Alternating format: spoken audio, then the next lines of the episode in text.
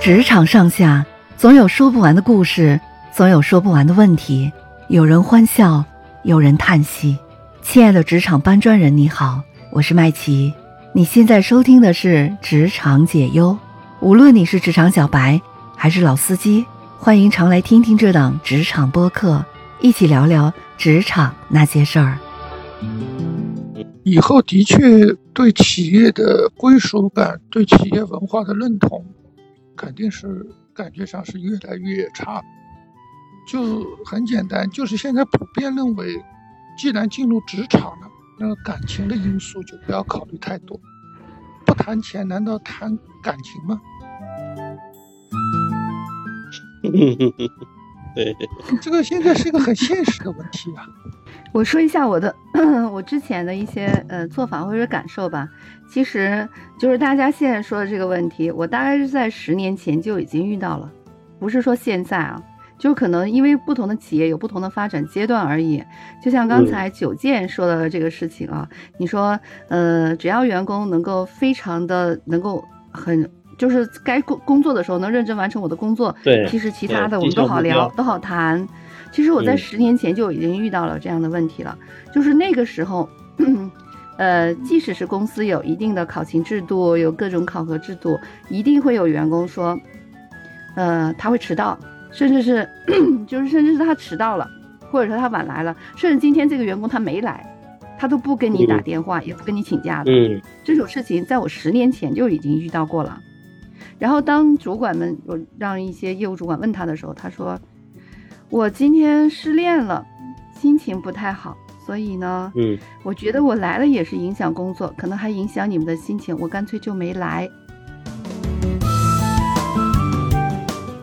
对于公司来讲呢，它是有一定的这个制度的，它是必然是有的，尤其是像我们那种比较大的一点的这种上市公司，就是更是这样子的。嗯，所以呢，我们那个公司其实已经算是很人性化的了。因为我们的很多做法都很，就和其他的公司比起来，我们真的已经做得很好了，很关怀员工了。然后呢，后来他就以为呢会呃会那个会会扣他工资嘛。我说嗯，那行吧，那你就先休息三天，你把你这个失恋的情绪给缓解了以后，如果你想回来上班就回来上班，如果你不想回来上班呢，那你就呃在三天之后回到公司，直接来到我们的这个人力资源部门，直接填一张离职表，你就申请离职也可以的。因为如果三天之后你的情绪还没缓解，我觉得你可能需要更长的时间，但是我们不能够不安排这个。呃，这个岗位的工作，所以我们可能会安排新的员工来替换你。那么你的收入在那天就进行结算，OK 不 OK？他说啊，这样啊。他当时就想到了说，那我后面我就没收入了。嗯。但是在他心里，他他觉得其实收入对他来讲还是挺重要一个，虽然不是说最重要的，但是如果没有收入了，就是他等于说他这个月才开始，那就那么几天的收入，那后面没收入，他不能总在家闲着。所以他就说：“那嗯，那我我想想，呃，我应该明天就好了。”所以他第二天就来了。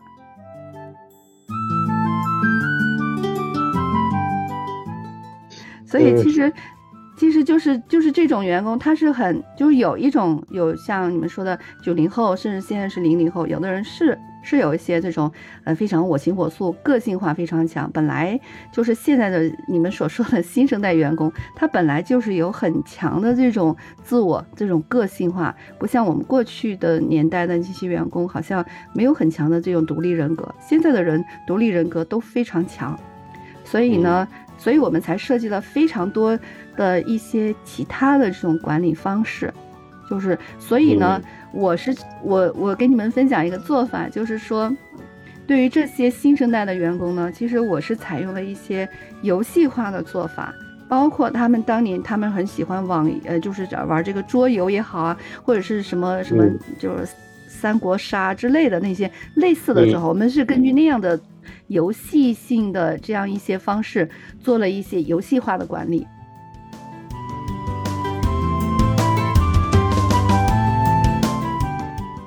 然后我们平常也会做一些游戏化的这种团队活动，让他们来参与。包括呢，就是说会让他们有一些勋章，就是很多人不是玩那个游戏嘛，都会有一些勋章嘛。我让我们的这个后台的管，就是员工也准备很多勋章，每个人的勋章都是不同的，而且我们是准备了很多勋章，他选，就是这是你特有的。然后呢，我会给你，你这个人，如果你成绩优秀，我会我会专门给你买很多你这种特有的勋章，只要你达到相应的，比如说你的考试成绩比较突出，你的业绩做得比较好，还有呢，你在参与公司的部门的很多比赛、很多活动，你都有得奖的话呢，我我会给你增加勋章，然后呢，都挂在你的那个工牌上面。然后呢，这个来的新员工如果看到，而且我们新员工培训会告诉新员工，当你看到一个老员工，他的脖子的工牌那个飘带上面。挂了很多勋章，就说明他是我们部门的牛人。你要主动的向他去请教，向他去学习。而且我还会把这样的人的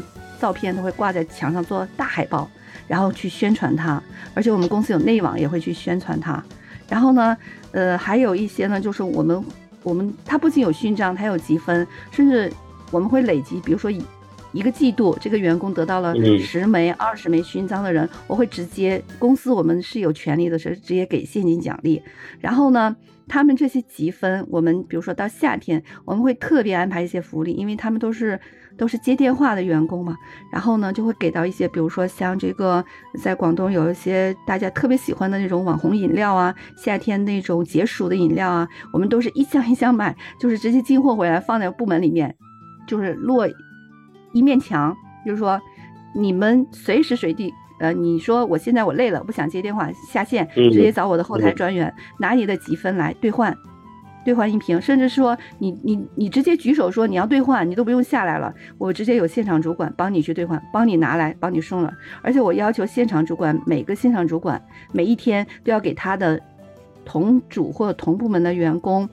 每天负责就是他上班八小时内要给他倒四次水。就是给他四次的这样一个，就是我会让他们觉得说，我们这些管理人员不是有，不是有那种好像很很微微在上的，然后就只有有权利的那种人，而是其实他们是有一定的，这是个服务服务人员，服务的意识。然后呢，我会告诉他们说，我们的管理者，其实你们的工作管理。业绩是靠这些员工做出来的，所以你们要把身资放低，要给员工多做一些现场的服务、辅导和帮助。对，因为你把他们服务好了、辅导好了，他的业绩做好了，你当然你的管理奖金就会高。所以我们就形成了一个另外一种氛围，就是说，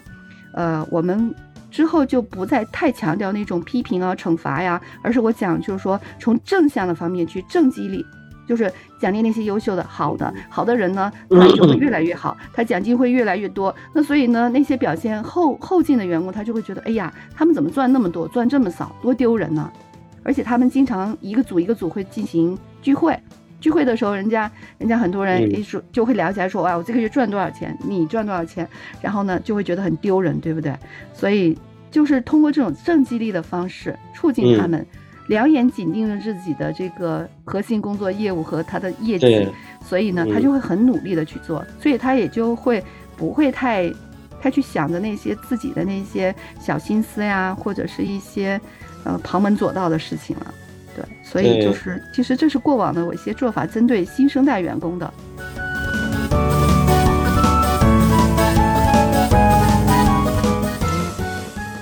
所以我说的意思，就就是企业和职工就不要谈什么文化，不要谈什么感情，只要谈价值就可以了。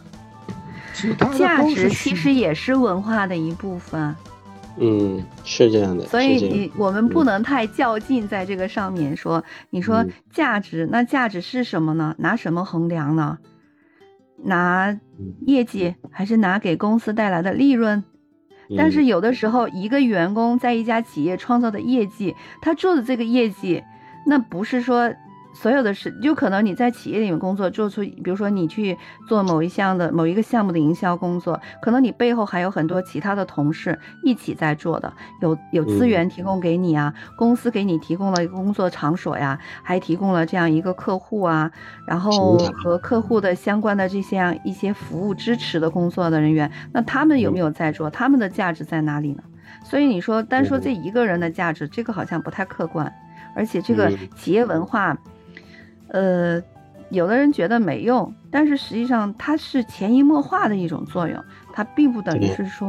不能说那种，就是说，呃，其实你们可以去看一下这个任正非讲的这种灰度管理就知道了。就是说，其实，在我们企业在做这种管理过程当中，文化不是没有用，只是看我们怎么用。而且呢，就是说，在企业管理当中，不是非黑即白的，就是它会有一些灰色地带的东西，是要我们作为呃，包括从企业的最高领导者，包括高管和中基层管理者们，大家如何去掌控，如何去把控这个平衡点的问题。这个问题，其实为什么说管理这个话题一直都是？都是会变成一个很大的热点，会变成很多论坛探讨的热点呢。就是为什么说陈春花教授一直是像网红一样，比网红还红呢？就是因为管理问题，它其实是一个特别复杂的，而且它这个点儿、这个平衡点，它的把控其实是很有讲究，而且它是可以说它是一门艺术，这是非常讲究的。所以说，你说我们今天就在这里就两个小时，就就我们能讲清楚？我觉得讲不清楚，因为从我开始学管理，一直做管理到现在，我的从业经历大概有嗯十七八年的时间。那么这十几年以来，其实我都在这个圈子里面转，转来转去，我觉得我都还没有没有完全转得出来，或者转得那么清楚。可能你今天去问，比如说你去问这个陈春花教授，他可以说是我们国内目前在管理界非常知名的这个专家教授，他也去管理过、运营过企业的，可能在他那里都不一定能够真的就能够直接给你一个很准确的答案。所以这个问题，我觉得是不是特别一句话、两句话能说的特别清楚的？呃，是这样啊。刚才其实麦琪讲的那个政委的那个制度，呃，这个历史你你们想听吗？不想听我就不说了，因为你一点半不是要关房吗？现在到时间了。说说说说说，继续往下说，咱们非常开心的能聊到这个份上，嗯。呃，实际上是这样啊，嗯，呃，其实这个政委制度是它的强有力的建立的完善的体系是在呃苏联卫国战争的时候。其实他在一次国内战争的时候，他也有政委，但政委的作用没有起这么大。其实四一年当时卫国战争的第一年，实际上是苏军是全线溃败的。呃，当时打完基辅战役以后，斯大林看到这个问题以后，他不是颁布了一个特别著名的指令，就一步都不能后退嘛。在这一步都不能后退的指令中，他就下发了部队，派去了部队很多的政委。实际上，政委在咱们这个部队里边，实际上。呃，营连它不叫政委，它叫指导员，嗯，实际上也是起到政委的作用。它政委有一个什么最大的作用？它不仅是呃，在这个精神上和团内聚力上、部队内聚力上做思想工作。最重要是，如果假说这个指挥员如果牺牲的话，政委是可以代替指挥员指挥战斗的。他是懂业务的，懂懂军事的人，知道吧？所以呢。我不知道你们看过没看过那《兵临城下》，当时那赫鲁晓夫去那个斯大林格勒的时候，他召集的全部就是政委，所以后来希特勒有个命令，政委是只要俘获苏军任何部队一级的政委，是不允许投降的，直接就枪毙掉，因为这些人太厉害了，就是他实际上部队的凝聚力是靠这些人来做的，所以其实他当时建立苏军建立这个全，我们其实借鉴的当时。部队建建立的建设其实都是借借鉴于这个苏联，其实我们搞的这个这个建制啊，所以这个当时我觉得马云他搞这一套的话，他实际上是把政委的这个体系他给研究透了，所以他为什么组织做了延伸，组织一批组织一批懂专业的人来做这个搞这个建设，这个是非常非常重要的，而且这个实际上等于是这个。整个这个部队的整个部队和你这个企业的框架，这个政委实际上是从到上下。你这以色列，它实际上也有，它的军队里也有这个，它叫拉比。他们最高的话能做到少将，就是军政委，军一级的。所以他们各一级、师一级都有，团一级、旅一级，他都有。所以呢，他但是他那个拉比更重要的是在，他主要是承接的是宗教上。哎，所以，但是他们是实际上这些人就是军事指挥员，呃，正直的这个指挥员牺牲的话，他们是能代替部队指挥的，啊，我就要想说一下这个。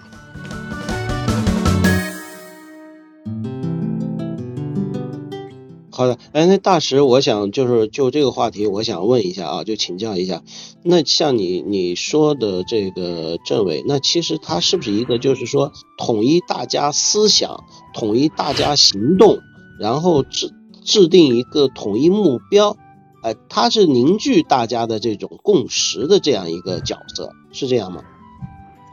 对呀，这非常重要。实际上，我不知道你们当时看过没看过那个，就是《兵临城下》里，当时他召集的所有召集的就是政委。他谈到了部队如果没有士气，这个部队很快就会瓦解掉。他们没有失去的，他实际上失去的是抵抗力。他最重要的是当时讲说如何给部部队建立信心。他们建立信心的最重要的就是给他们树立一个偶像。哎，这偶像实际上就是咱们说的模范带头作用，树树立像雷锋这样的人。哈，像杨根思啊，什么战斗英雄，这个作作用是非常巨大的啊。他当时就讲到，其实我们搞经济最重要的也是信心。其实，在整个人的学习的过程中，呃，在不断前行的过程中，也是给你的信心啊。哎呀，太太感谢大家今天的参与了。嗯，麦琪，那我们今天就结束。非常感谢，非常感谢大师也做了一个非常重要的补充，就是这个政委啊，因为前面我们我们进行的比较快，所以没有提到他的历史，确实是这样子的。然后其实咱们国家的这个，呃，就是从毛泽东创立红军之初开始去借鉴苏联红军的这个做法，其实他也是很重要的一个，就是建立了这个政治委员的制度。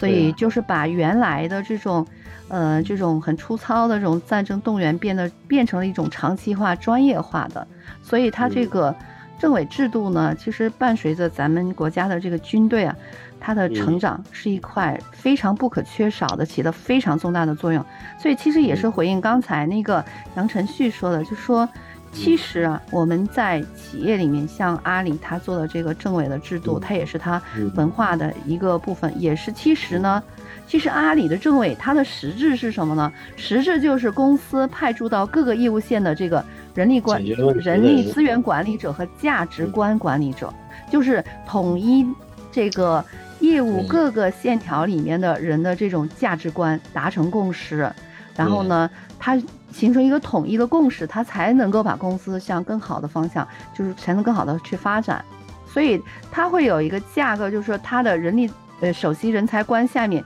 直接下设了三级政委，叫总政委、大政委、小政委。所以其实呢，就是就是它是有一个很强的体系在支撑的。所以其实呃刚才我也很直接说，杨晨旭说的这个什么文化不不管用啊，其实说。不是文化不管用，是这个公司上到最高层的领导者，他没有用好这个文化的这杆，呃非常重要的这样一个利器，所以才导致了公司经营的是不是特别好的。其实，对，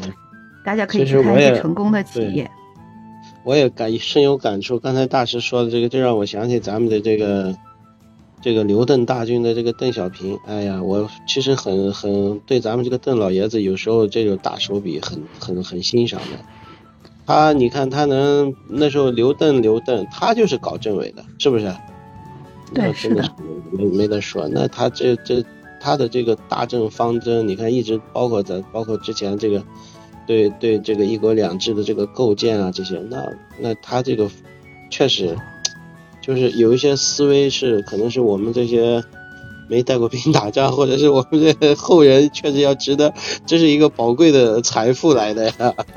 我们现在在企业里面，当你成为管理者，你其实就是在带兵打仗的，其实只是没有那些烽烟，没没有那些烽火硝烟的，对，所以但实际上是没有硝烟的战场，我们每天都面对的这些。嗯，可能是市场竞争、经济经济大环境下的这种各种的市场竞争，其实我们每个人只是没感觉而已。但是呢，你经常你的业绩做的不好，那都是有原因的。所以我们得去不断的去复盘反思吧。